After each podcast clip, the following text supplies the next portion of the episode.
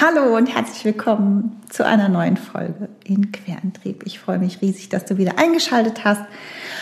Und heute klingt es wahrscheinlich wieder anders als beim letzten Mal. Und ich habe auch eine Woche Pause gemacht. Das hatte einen ganz einfachen Grund. Ich lag nämlich flach und ähm, es war einfach zu viel und ähm, der Querantrieb soll mich selber nicht überfordern, sondern ich möchte immer Spaß und Freude daran haben und deswegen war einfach mal eine Woche Pause. Ich ähm, verspreche, dass ich wieder wöchentlich äh, mit einer Folge rausgehe, aber es kann auch mal sein, dass du eine Folge nicht hörst und ich hoffe, dass du mir das verzeihst. In dieser Folge, die ich dir heute mitgebracht habe, ist wieder ein Interview dabei. Ich habe einen wunderbaren ähm, Interviewpartner diesmal dabei gehabt. Das ist der Raul Krauthausen. Vielleicht kennen die ein oder anderen von euch. Ähm, ich will nicht zu viel verraten, nur dass wir diese Folge anders ist als viele andere Interviews, weil wir in der Mitte in so eine Tiefe abgetaucht sind, die auch sehr politisch war und ähm, wo Raul auch gesagt hat, dass er eigentlich eher ein bisschen zögerlich war, überhaupt zu mir in den Podcast zu kommen, weil er mit dem Thema Coaching ja so ein bisschen zurückhaltend erstmal reagiert hat. Trotzdem, umso mehr habe ich geschätzt, dass er mir seine Zeit geschenkt hat und mit mir zusammen den Podcast gemacht hat. Es ist voll mit viel Witz und Humor und ähm, ich bin da auch mit sehr viel Esprit und Inspiration für mich und die Berührungsängste, die ich so habe, ähm, rausgegangen und ich hoffe sehr, dass dir das ähnlich geht. Und jetzt wünsche ich dir erstmal ganz, ganz viel Freude mit der nächsten Folge. Hi und herzlich willkommen zu Querantrieb, dein Podcast für mehr Selbstvertrauen ins eigene Durchhaltevermögen.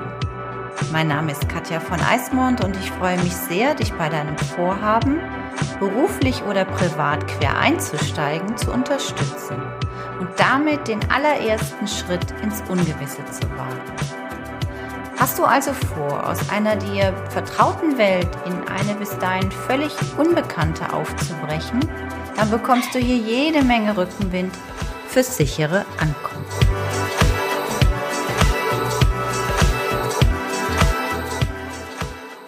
Herzlich willkommen in meinem Podcast Raul. Ich hoffe, ich habe das richtig ausgesprochen. Krauthausen. Du sitzt in Berlin und ich sitze hier in Langenfeld. Herzlich willkommen in meinem Podcast. Guten Tag. Raul, wir kennen uns ja eigentlich gar nicht persönlich. Ich fand es einfach nur schön, dass du, ich glaube, du bist irgendwie in meinem, also ich habe einen ganz kleinen Account bei Instagram, bei der nennt sich ja Querantrieb. Und irgendwie bist du da scheinbar hängen geblieben und dann haben wir irgendwie mal geschrieben und dann hast du gesagt, du würdest äh, mir deine Zeit schenken für ein Interview in meinem Podcast. Da bin ich jetzt. Genau.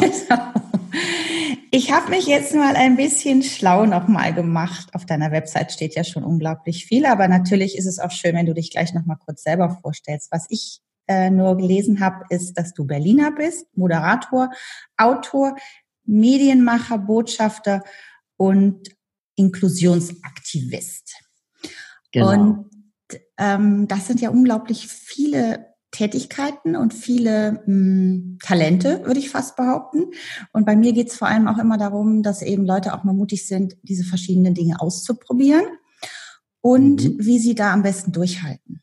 Ne, weil wir ganz oft so, wenn uns Hindernisse im Weg stehen, wir äh, schneller aufgeben. Und äh, ja, vielleicht magst du einfach ein bisschen erzählen, kurz über dich. Und dann schauen wir mal, was noch so alles zusammenkommt in dem Interview. Ähm, ja, ich bin äh, 39 Jahre alt, Gründer des äh, Thinktanks Sozialhelden.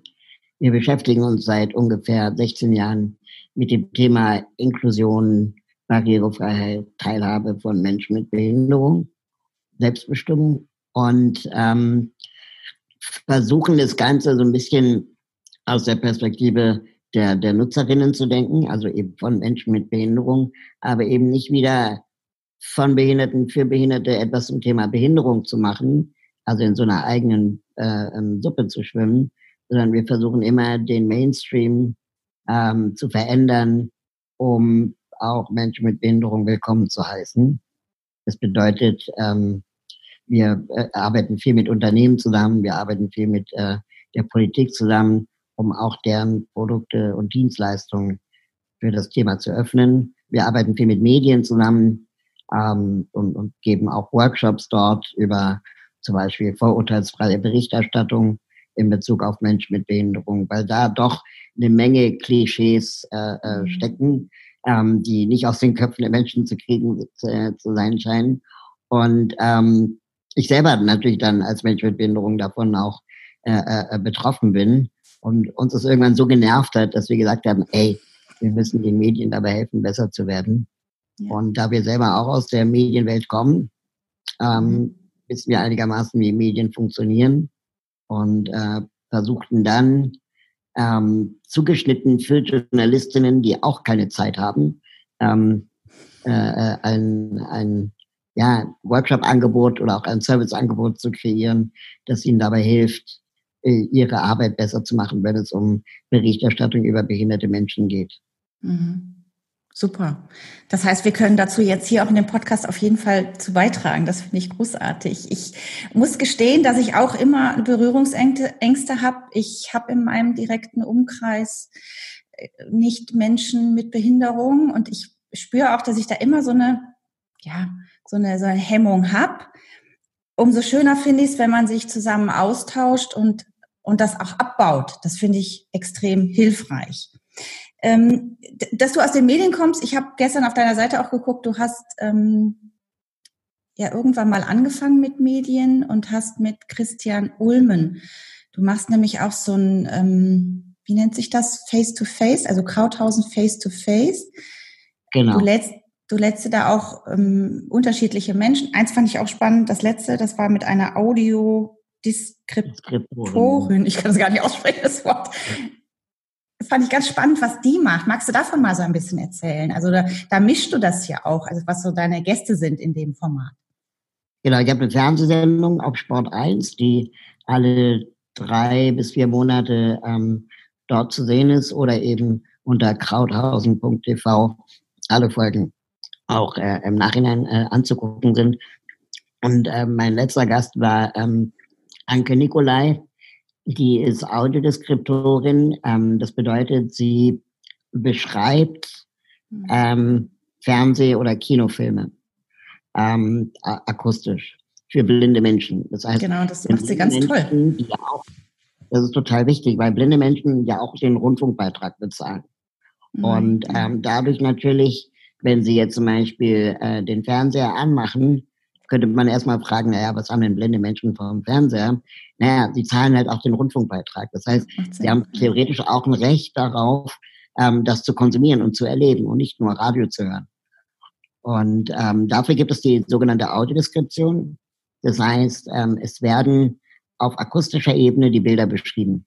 Mhm. Ähm, das heißt, äh, beim Tatort wird dann zum Beispiel erzählt, jemand kommt von links durch die Tür rein mhm. und äh, wirkt bedrohlich. Ähm, die Stimmung ist äh, düster äh, äh, und derjenige, der reinkommt, hat ein Messer in der Hand und droht die Frau abzustechen oder keine Ahnung. Ja? Um das praktisch zu ähm, äh, beschreiben, was man normalerweise sehen würde. Und äh, die Arbeit ist sehr komplex und sehr aufwendig, ähm, ist aber letztendlich dann auch unter dem Wort ähm, Hörfilm ähm, äh, bekannt geworden. Es gibt inzwischen auch eigene Filmpreise äh, für den Hörfilm. Ähm, und es ist eine eigene Kunstform geworden, ja, was ich unglaublich spannend finde und kommt eigentlich aus den USA. Ähm, ja, natürlich. Das, das genau. Also das fand ich auch extrem spannend, ähm, wie, wie ähm, also ich bin ja auch Autorin und ich schreibe auch dieses bildhafte, ähm, also man konnte sich, wenn man die Augen geschlossen hätte, ich habe das nicht, weil ich erstmal überhaupt verstanden musste, worum es geht, aber sie hat deinen Raum so schön beschrieben, mit der, mit der ja. du im Studio saßt. Ne? Und das hat ja. sie wirklich so detailverliebt gemacht, dass du sofort dir ein eigenes Bild machen konntest. Und das war toll. Ich Man merkt auch, dass, dass da wirklich Übungen drin steckt. Ja. Ähm, bei mir fehlen einfach die Adjektive. Ich wüsste gar nicht, wie ich einen Raum beschreiben soll. Er hat halt vier Ecken und eine weiße Wand so. Ja, das stimmt. Halt noch viel mehr zu sagen kann. Ähm, sowas wie, dass der Schatten einen Verlauf macht von Gelb ins Blaue. Irgendwie, also ne, kann man ja alles irgendwie noch zusätzlich erzählen. Ähm, und das, äh, hätte ich auch nicht gedacht. Oder auch die Frage, muss ich überhaupt Farben beschreiben? Wenn ich, mhm. wenn, wenn jemand blind ist, interessieren den überhaupt Farben? Ja, richtig. Und das ist ja auch so eine Annahme von sehenden Menschen, dass sie immer glauben, blinden Menschen fehlt etwas. Mhm. Wenn jemand geburtsblind ist, was ja auch einige sind, dann wissen ja gar nicht, was Farben sind. Das heißt, es fehlt ihnen auch nicht. Ja. Genauso wenig wie uns fehlt, dass wir nicht fliegen können. Ja. Ähm, also klar wäre es mal nett, die Erfahrung zu machen, aber wir gehen ja auch nicht permanent mit dem Gedanken mhm. schwer durchs Leben, dass wir nicht fliegen können. Mhm. Und äh, das, das finde ich ganz spannend und darüber ja. rede ich mit, mit äh, den Gästen in meiner Sendung, ähm, mit und ohne Behinderung. Wir mhm. wechseln das ab, versuchen da auch eine Mischung hinzukriegen, weil sonst bleiben wir eben wieder in diesem in dieser Bubble. Ne? Also wir reden mit Behinderten über Behinderung. Äh, das ist vielleicht nicht ganz so spannend, aber mit Christian Ulmen mal darüber zu sprechen, worüber man lachen darf, mhm. das ist sehr spannend. Ja. Also ich verlinke das hier auch in den Show Notes. Ich verlinke am besten deine Seite. Da findet man alles, ähm, was du machst und da findet man auch dieses Format. Ich fand das sehr unterhaltsam und ähm, bin da echt auch gestern so ein bisschen drin versackt, als ich noch recherchiert habe für dich. Ähm, ich glaube, dieses Denken, was wir so haben, ähm, du hast einen schönen Satz gesagt, die Behinderung oder dass die Behinderung auch nur eine Eigenschaft von vielen ist und nicht die beherrschende. Das finde ich so einen schönen Satz. Ähm, weil, weil wir, wenn, wenn man eben nicht behindert ist und auch nicht so viel Kontakt mit Behinderten hat, dann glaubt man immer, das so reduzieren zu müssen. Und das ist ja totaler Quatsch. Ja, weil die Frage ist ja, warum glaubt man das? Und mhm. ähm, ich glaube, das liegt daran, weil wir im Laufe unseres Lebens, die meisten Menschen, einfach nie Kontakt mit Menschen mit Behinderung hatten. Und ähm, dadurch, je älter wir werden, ähm, die, diese Fremde äh, ähm, immer größer wird mhm. und dann irgendwann umschlägt in Angst, dass wir selber vielleicht irgendwann etwas nicht mehr können. Und wenn man aber Kinder beobachtet, wie sie mit dem Thema Behinderung umgehen, äh, wenn jemand mit Behinderung in der Familie ist, im Klassenraum oder in der Nähe, in der Verwandtschaft oder im Freundeskreis, dann ähm, merkt man, dass die schon sehr ähm, klar am Anfang neugierig sind, aber sich sehr, sehr schnell an das äh, gewöhnen. Ja. Und dann eben nicht mehr so verrückt ist und oder anders oder fremd oder angstmachend. Und diese ähm, diese, diese Leichtigkeit, die geht uns mit, äh, mit dem Erwachsenwerden verloren. Ja. Ich glaube, wir können in der Hinsicht zum Beispiel ganz viel von, von Kindern lernen. Kinder lachen auch nicht immer. Kinder äh, mobben auch nicht permanent ja. äh, ähm, und zeigen auch nicht immer nur äh, mit dem Finger auf andere, die eine Behinderung haben, sondern die sind sehr wohl auch sehr empathisch zum Beispiel und mhm. realisieren, dass jemand, der blind ist, auch ein Lieblingseis haben kann. Das stimmt, absolut. Ähm, wie, wie, wie, wie, wie zufrieden bist du da mit deiner Arbeit? Also auch gerade so Inklusion, so in Schulen, das ist ja auch überhaupt Bildung, ist ja bei uns ist alles so träge, bis Dinge mal voranschreiten. Also wie, wie zufrieden oder wie, wie stark engagierst du dich da auch beim Thema ähm, ähm, Inklusion mit Schulen? Wie, wie hast du das Gefühl, dass es da vorangeht oder nicht? Und wahrscheinlich kannst du das vielleicht auch nur für Berlin oder könntest du es auch bundesweit so sagen? Ja, das Thema ist natürlich super komplex. Ähm, mhm. Bildung ist ja Ländersache, wie gesagt, und äh, dadurch auch ähm, in jedem Bundesland anders. Aber man kann schon bundesweit äh, leider feststellen, dass wir da innerhalb Europas eher Schlusslicht darstellen, was ja. äh, Inklusion von Kindern mit und ohne Behinderung äh, in der gleichen Klasse angeht.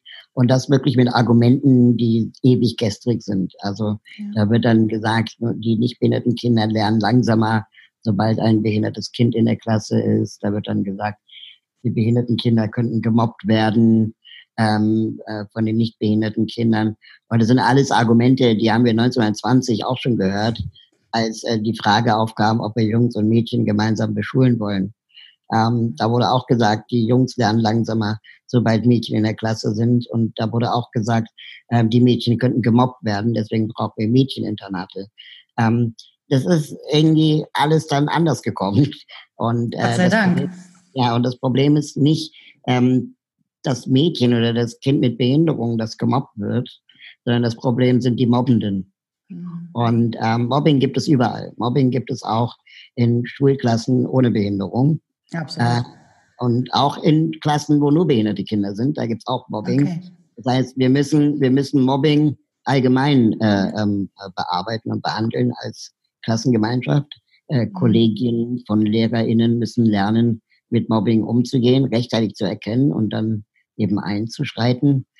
Ähm, aber einem behinderten Kind zu sagen, du könntest gemobbt werden, deswegen kommst du in eine Förderschule, ist halt genauso absurd wie einer Frau zu sagen, wenn du nicht belästigt werden willst, dann zieh keinen Minirock an.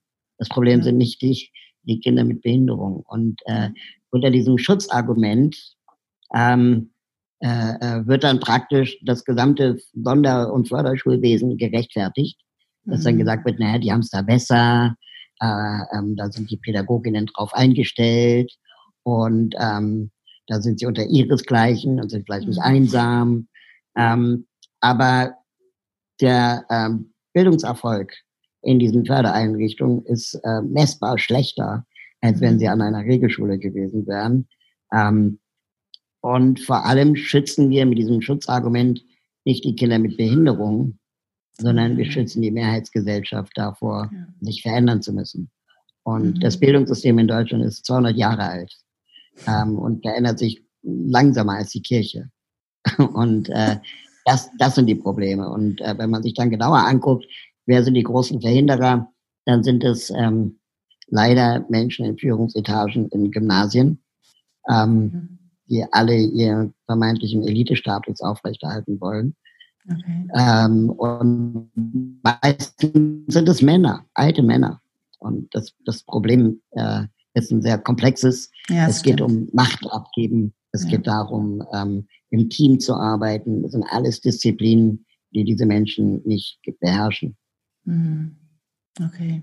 Ja, aber danke schön da trotzdem fürs Teilen und deine Ansicht darüber. Und ich, das, ich gebe dir da völlig recht. Leider, leider hinken wir immer in solchen Sachen hinterher. Dabei ist das unser wichtigstes Gut, was wir haben, Bildung und unsere Jugend und wie wir sie in die Welt schicken. Ja, also dieses Aufhalten also und ist halt, dass wir.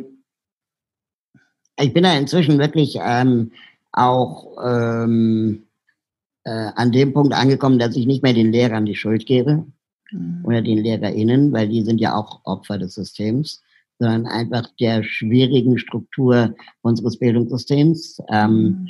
äh, dass äh, jedes Bundesland das eigene Süppling kocht, dass wir immer noch glauben, Eliten äh, braucht das Land und nicht eine Schule für alle, in der auch Eliten natürlich entstehen was auch völlig okay ist, dass es gute mhm. Schüler gibt und schlechte Schüler. Mhm. Ähm, aber äh, ähm, letztendlich, und, und das muss man sich mal auf der Zunge zergehen lassen, ist ein Gymnasium auch eine Sonderschule.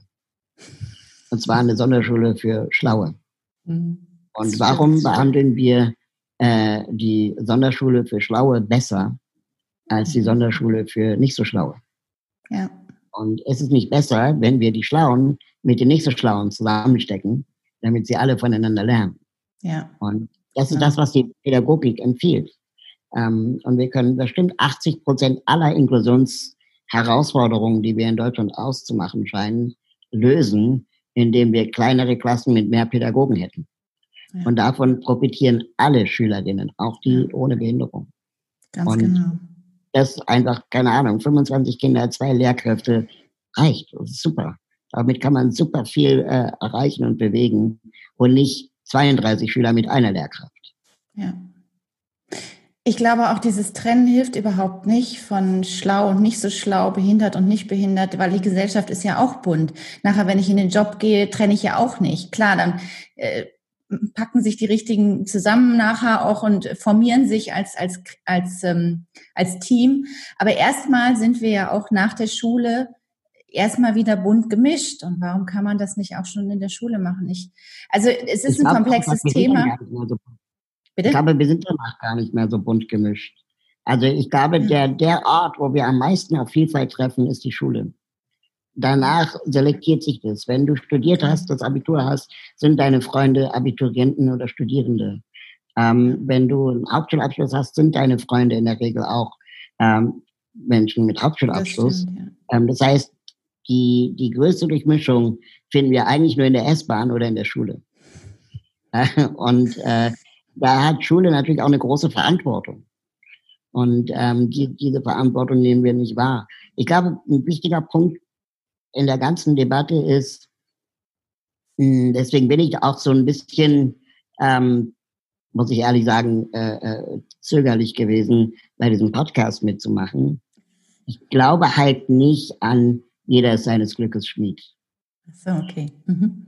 Ne, ich glaube nicht, dass äh, man nur es genug wollen muss, muss. Ähm, um, um etwas zu erreichen. Und deswegen bin ich mit diesem ganzen Coaching, jeder kann es schaffen, ähm, äh, ja, Mantra ähm, nicht so, nicht einer Meinung, weil mhm. nicht jeder Schmied Glück hat.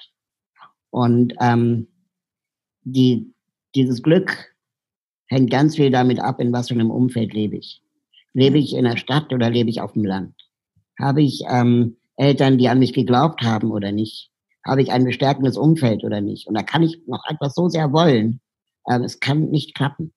Und wir müssen genau da hinschauen, wo die Menschen weit unter ihren Potenzialen liegen und, und, und vor allem warum. Und oft sind es zum Beispiel monetäre Gründe, finanzielle Gründe. Oft ist es ähm, vielleicht auch Gewalt, ähm, Unterdrückung, äh, äh die die Menschen daran hindern, ähm, das zu machen, was sie machen wollen.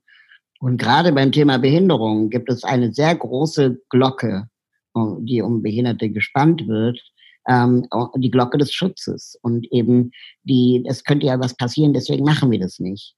Äh, und dabei haben Menschen mit Behinderung genauso ein Recht darauf, sich auszuprobieren, zu scheitern, Fehler zu machen, ähm, Grenzen zu spüren, Grenzen zu verschieben, aber vielleicht auch zu lernen und zu akzeptieren, dass bestimmte Dinge wirklich nicht gehen. Wie viele Kinder da draußen wollen Astronaut werden und wie viele sind es am Ende geworden? Dass einem behinderten Kind aber von vornherein ausgeredet wird, dass ähm, ja Astronaut sein nichts für jemanden ist, er bremst ihn ja schon in Kinderschuhen. Mhm. Und das, glaube ich, ist ähm, der völlig falsche Weg. Ähm, was ich damit sagen will, ist, ähm, dieses Einhornland, von dem wir immer reden, wenn wir sagen, ja, ähm, eigentlich ist doch die Gesellschaft bunt und die Bildung ist doch äh, ähm, äh, so, so wichtig und bla. Ja klar, da wird ja niemand Nein sagen. Ja? Sondern wir müssen die Strukturen erkennen, die das verhindern. Und da geht es oft um Macht. Ähm, da geht es oft um, äh, wir lassen lieber alles so, wie es ist, weil ich will mich nicht anstrengen, etwas verändern zu müssen. Und ähm, da muss man halt gucken, wer spricht. Im gesamten Bildungsbereich habe ich kaum Kinder äh, gehört, die sagen, was sie sich wünschen. Selbst jetzt in der Corona-Zeit reden wir mehr über die Eltern und über die LehrerInnen und über die Abiturprüfungen, aber wir reden nicht über die Kinder.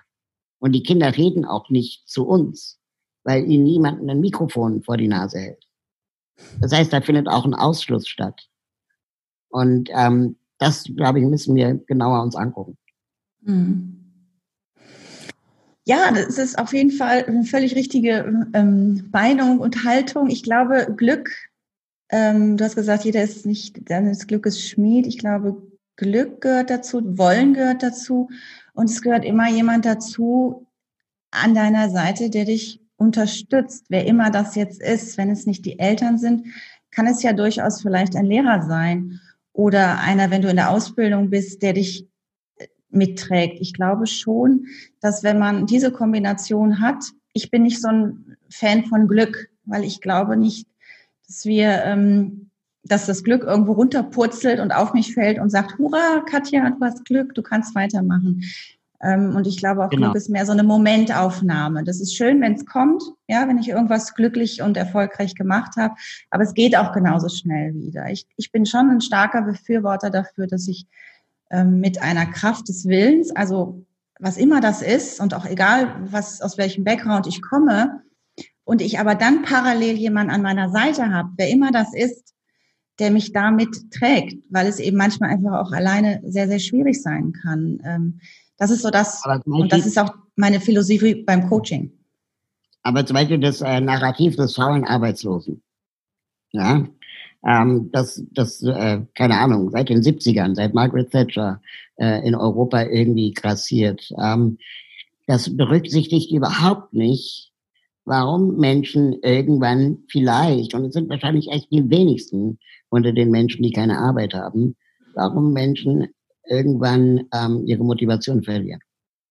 Und das liegt nicht daran, weil sie faul sind oder keinen Bock haben, mhm. sondern das hat garantiert andere Ursachen, sowas wie äh, oft gescheitert oder ähm, oft einfach viel zu sehr Druck ausgeübt oder keine Ahnung was. Ich kann das ja gar nicht pauschal sagen, aber dass, dass dieses, was auch Gerhard Schröder irgendwie in den in Ende der 90er wirklich jedes Mal wieder betont hat, dass mit, mit, mit Hartz IV es ja auch Anreize zur Arbeit geben muss und so weiter. Und dadurch das Narrativ des, des faulen Arbeitslosen gefeuert hat, ähm, ist brandgefährlich, weil wir dadurch letztendlich all die Menschen nicht mehr ähm, ernst nehmen und wahrnehmen und auch nicht mehr hinschauen, ähm, äh, die es nicht schaffen aus eigener Kraft.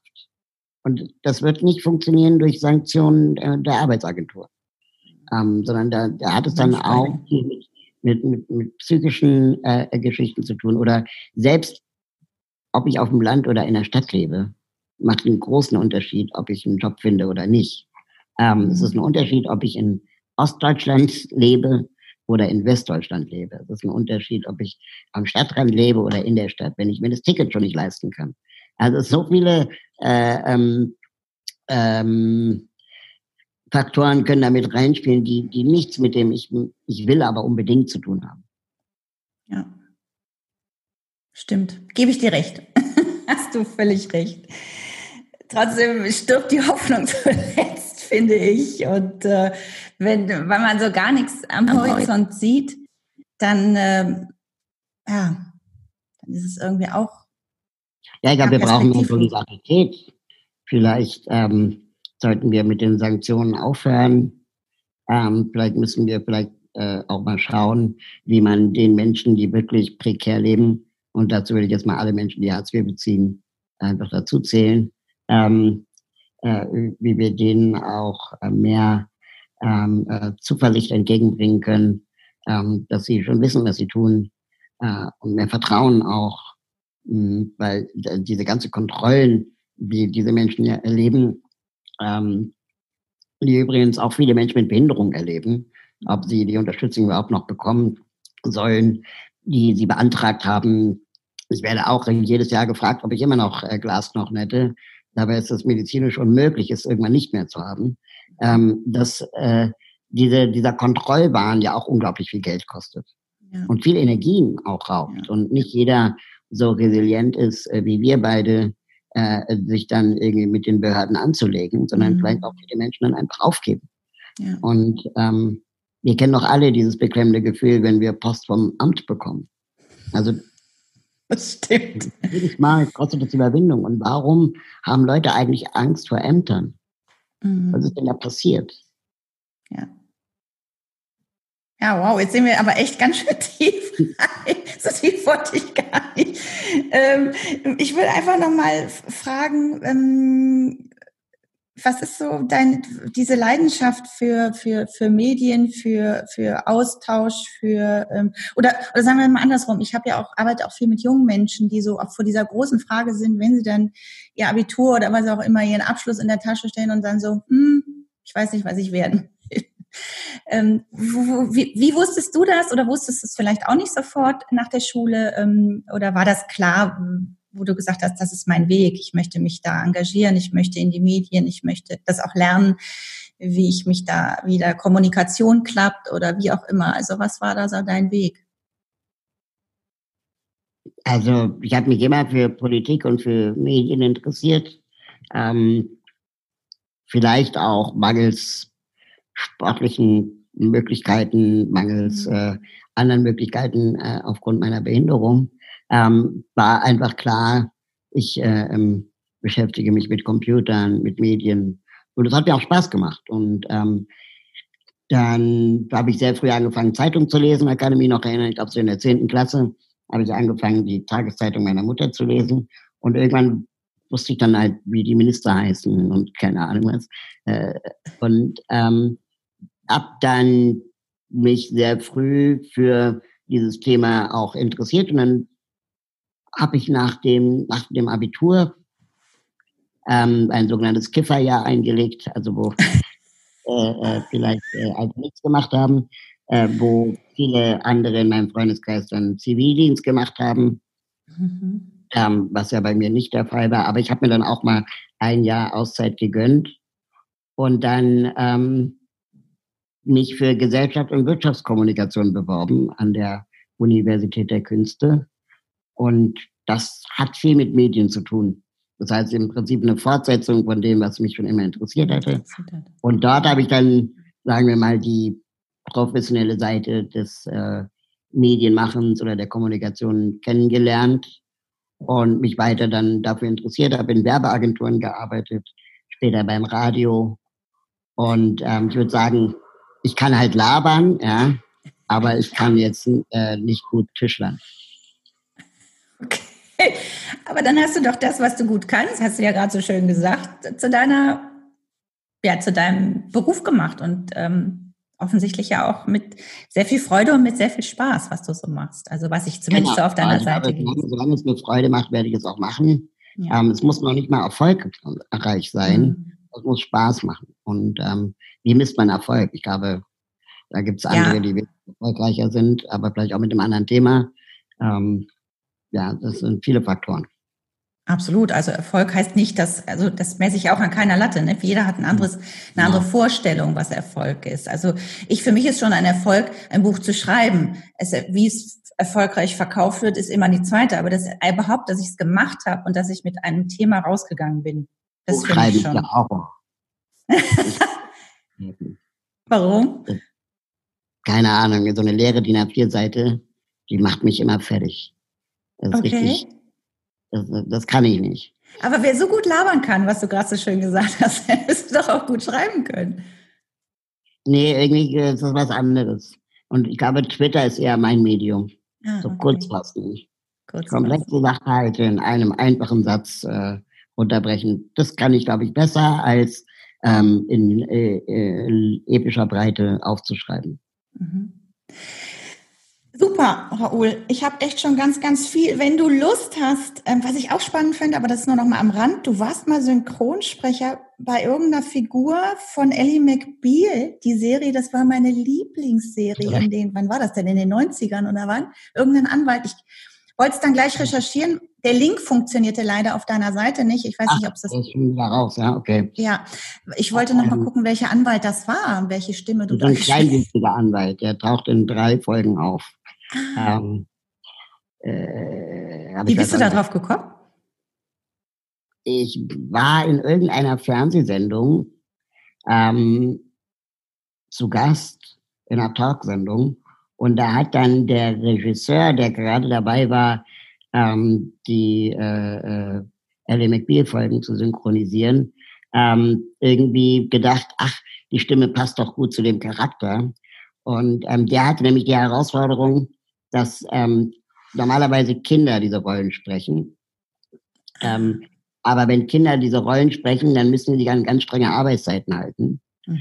ähm, wegen dem Jugendschutzgesetz. Und äh, die, die äh, waren irgendwie sehr knapp in der Zeit und äh, hatten mich dann einfach spontan angefragt.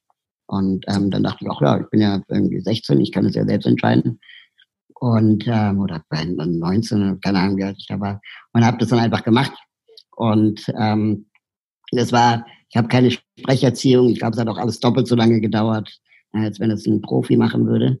Aber es hat super viel Spaß gemacht. Mhm. Spannend.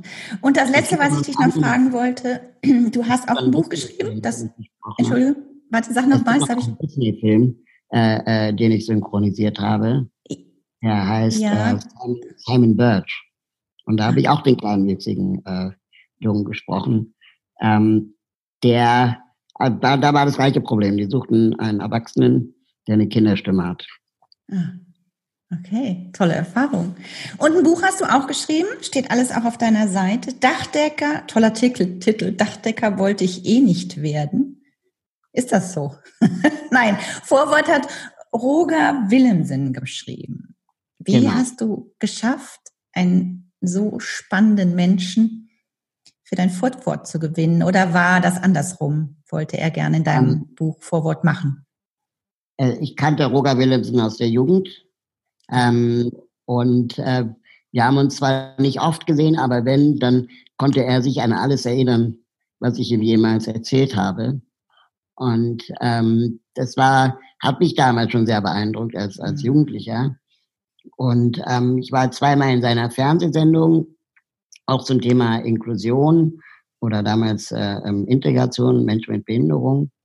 Und ähm, ich hatte ihn dann gefragt, ob er sich vorstellen könnte, aufgrund unserer ähm, Freundschaft das Vorwort zu schreiben. Und er hat sofort Ja gesagt und hat dann ein, äh, ein Vorwort geschrieben, das ähm, so fulminant war, dass es mir sehr schwer fiel, dann das Buch weiterzuschreiben.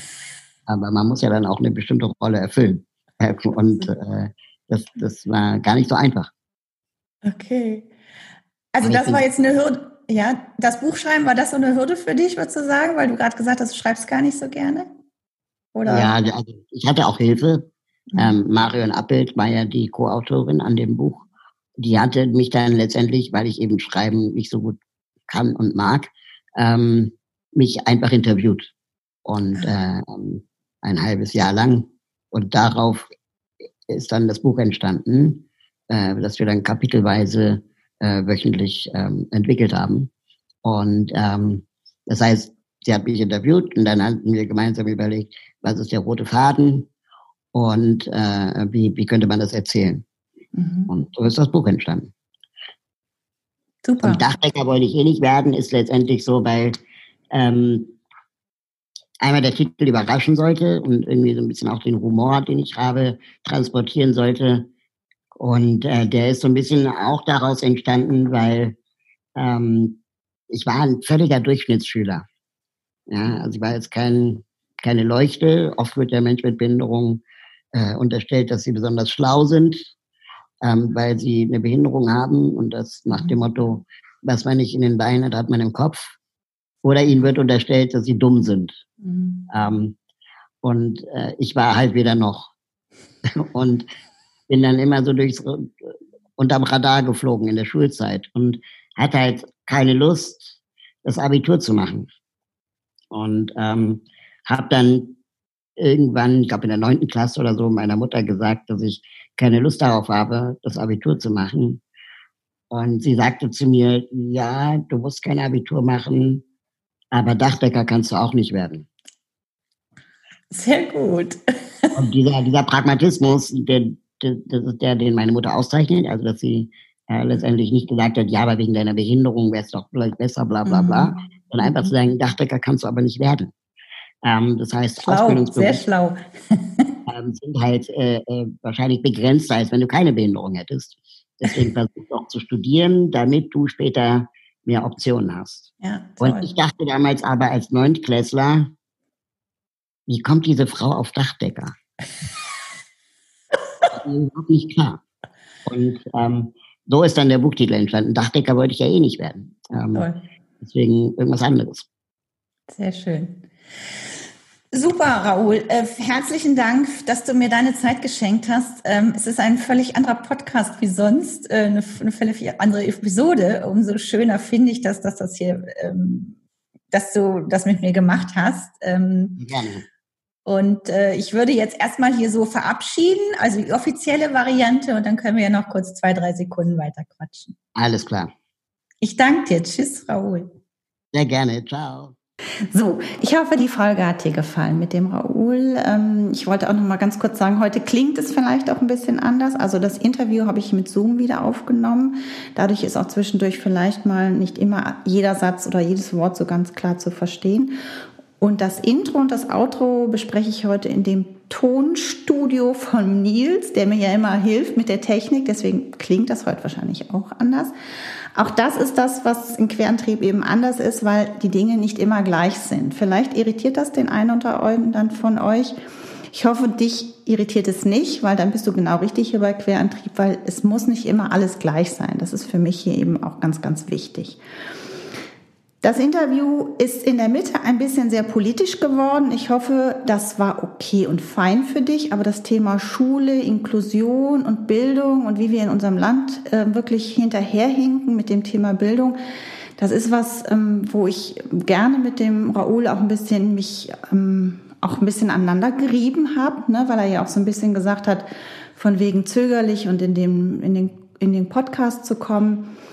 Umso mehr freue ich mich, dass wir irgendwo dann wieder auch einen Weg gefunden haben, wo wir wirklich gesagt haben, okay, wir sehen das ähnlich, aber vielleicht mit einem anderen inneren Treiber. In diesem Sinne, ich hoffe, es hat dir die Folge wieder gefallen und äh, wenn sie dir gefallen hat, freue ich mich sehr, wenn du sie teilst. Damit du keine Folge mehr verpasst, ist es ganz wichtig, dass du den Podcast abonnierst.